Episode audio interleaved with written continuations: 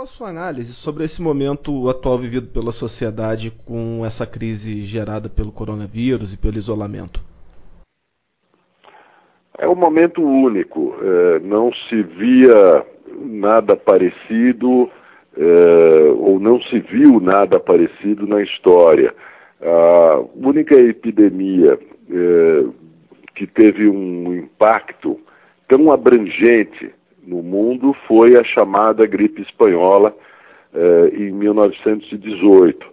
Eh, depois, epidemias como a da SARS, eh, H1N1 tiveram um impacto, mas de abrangência muito menor e de consequências sociais e econômicas muito menores. Então, nós estamos em território nunca antes navegado. De um lado, há uma preocupação aí nesse cenário com a questão da saúde, né, por conta aí da, da pandemia. Por outro, esse isolamento tem gerado uma apreensão muito grande com relação às consequências para a economia. É, como encontrar um equilíbrio entre esses dois pontos? Pois é, a primeira coisa para se encontrar um equilíbrio é saber que é necessário encontrar esse equilíbrio. E é, essa é uma batalha é, intelectual importante, porque hoje em dia se tornou comum é, dizer que nós vamos é, escolher salvar vidas é, em detrimento da economia. E se alguém diz que há um problema econômico premente e fundamental, a resposta é sempre primeiro as vidas e depois a economia. Como se houvesse uma escolha entre a vida e a economia. Essa, essa alternativa é falsa, porque economia é vida. Se você destrói a economia mundial, retirando a da tomada por um tempo indeterminado, você provoca uma depressão maior do que aquela provocada pela crise financeira que começou em 2008 e talvez maior do que aquela gerada pelo crash da Bolsa de Nova York em 1929. E uma depressão de dimensões assim cobra vidas. Cobra vidas em, em duas direções. Em primeiro lugar, é, mata é, os mais pobres entre os pobres, atira é, milhões, centenas de milhões de pessoas que estão na pobreza, atira na miséria e provoca mortes em massa é, que resultam de subnutrição, que resultam de falta de acesso a remédios básicos, eh, que resultam eh, da, da, da, pobreza generalizada. Eh, e numa outra direção, que atinge bastante a classe média baixa, que é a direção da desesperança. A desesperança mata e mata através da bebida, mata através de drogas. Eh, a crise dos opioides nos Estados Unidos, muito falada, que começou lá no final dos anos 90 e veio evoluindo, provocou uma redução da expectativa de vida eh, nos Estados Unidos em geral e, em particular, em certos estados e cidades do meio oeste, porque as pessoas desesperançadas, perdendo renda, perdendo emprego, eh, perdem a autoestima eh, e recorrem à bebida, aos opioides, a drogas eh, e morrem mais cedo. Então, economia é vida. A ideia de que nós temos que fazer uma escolha entre salvar vidas e salvar a economia é falsa. É preciso salvar vidas mantendo a economia eh, ativa. E, portanto, a ideia de que se pode desligar a economia eh, por tempo indefinido é, é, é, uma ideia que deve ser afastada. Só se pode desligar a economia com lockdowns gerais por um tempo muito definido e muito limitado. Fora disso, é, a cura se torna pior do que a doença.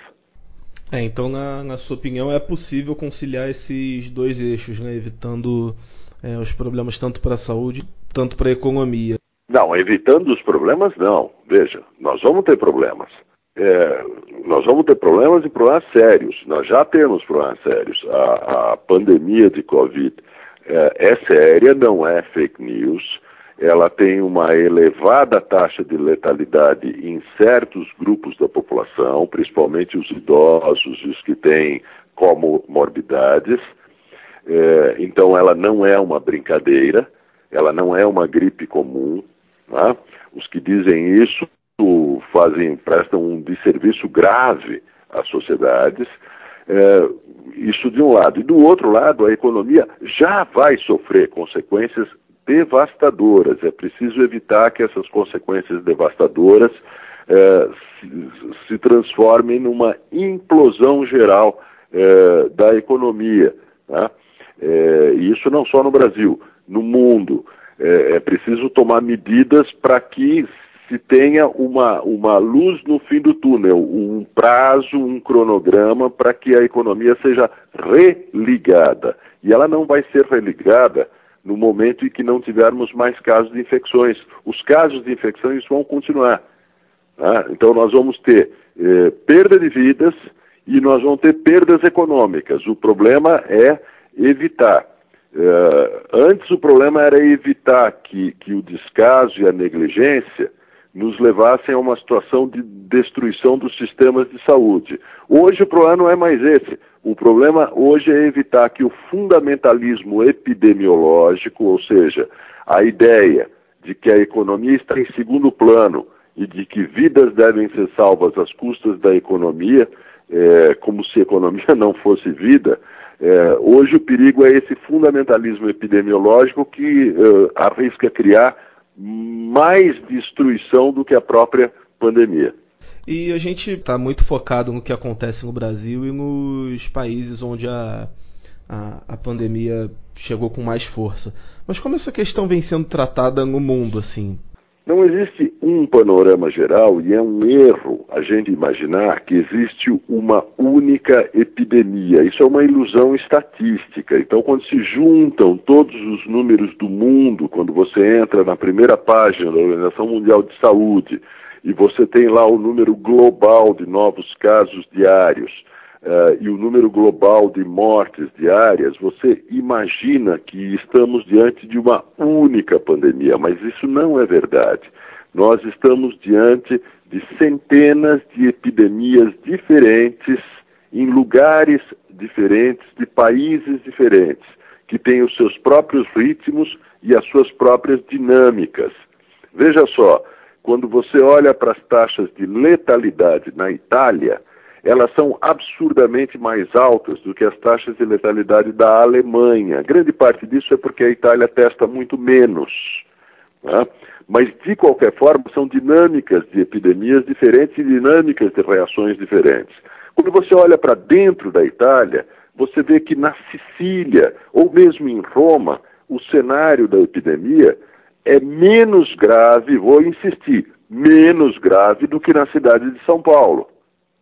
Enquanto que eh, na Lombardia, e em particular num quadrilátero de cidades em torno de Milão, a epidemia é gravíssima e destruiu, né, provocou um colapso eh, do sistema de saúde.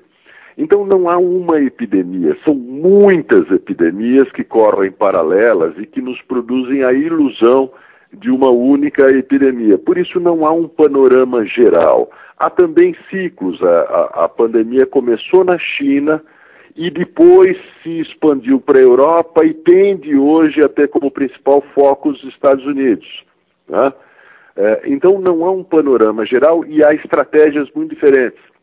A Coreia do Sul, em momento nenhum, fez um lockdown geral do país é, e vem é, superando bastante bem a epidemia.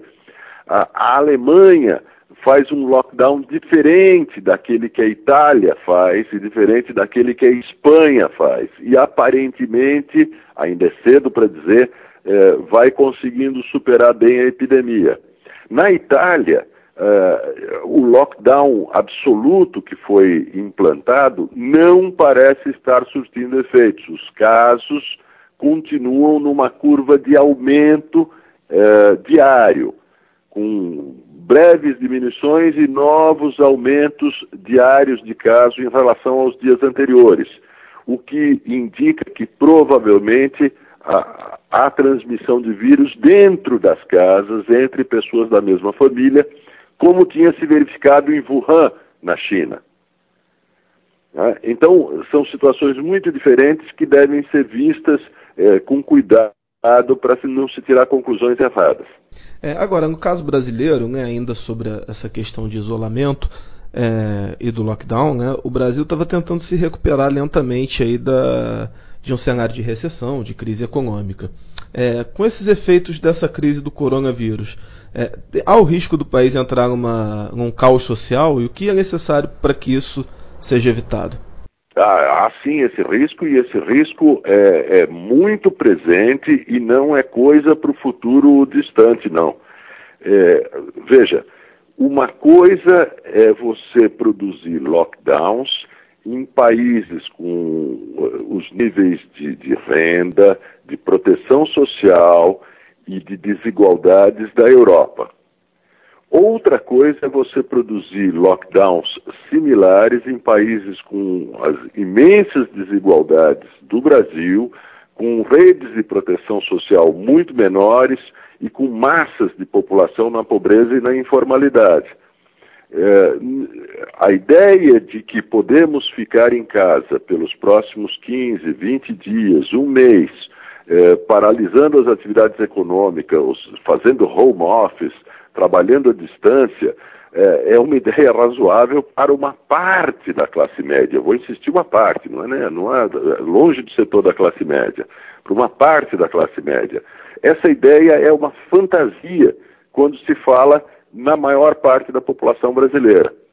É, são pessoas que não vão ter é, como comprar comida daqui a uma semana, são pessoas que não vão ter como pagar é, as suas contas básicas daqui a uma, uma, semana, os seus aluguéis daqui a uma semana. São empresas do setor de comércio e de serviços que vão fechar as portas e demitir em massa porque não tem outra alternativa. Uh, as medidas econômicas adotadas pelo governo até agora são uh, completamente fantasiosas e elas são cruéis, porque uh, elas partem do princípio de que não vale a economia de mercado no começo do processo. Qual é o começo do processo? O governo manda fechar atividades, o, o que é razoável nesse momento. Mas, ao fazer isso, o governo interrompe as regras da economia de mercado. O governo está mandando o mercado fechar. No momento seguinte, passam a valer as regras da economia de mercado. Então, as pessoas vão perder os seus salários, as pessoas vão ser demitidas, as pessoas vão ficar sem os seus meios de renda. Isso não vale. Se a economia de mercado foi interrompida por uma ordem do governo, fechem as portas, então é preciso tirar as consequências disso e produzir regras de uma economia de guerra enquanto durar a emergência. E não é disso que está se falando. Está se falando em empréstimos eh, de bancos públicos e privados para as empresas. Empréstimos são empréstimos a juros na economia de guerra não é assim que funciona.